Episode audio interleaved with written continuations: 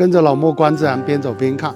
那么，呃，从刚才讲完以后，我们跑到路边另外看，哎，发现这这两棵植物，大家看有没有相像？这是我们刚才讲过的一个西南张芽菜。那么到这个呢，你看颜色不一样，花也开的不一样。这是我们龙胆科张芽菜属的紫红张芽菜。那么这个张家菜跟这个有什么区别？完全在外形上会有很大的一个区别。你看它叶片比较小，这边就叶片比较宽敞啊，就是肥厚一些啊，肥厚又短。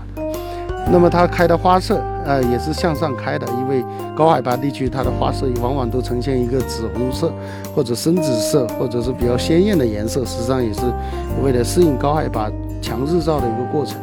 那么这个正在生花期，还存在很多花苞，还有一些是已经完全盛开了。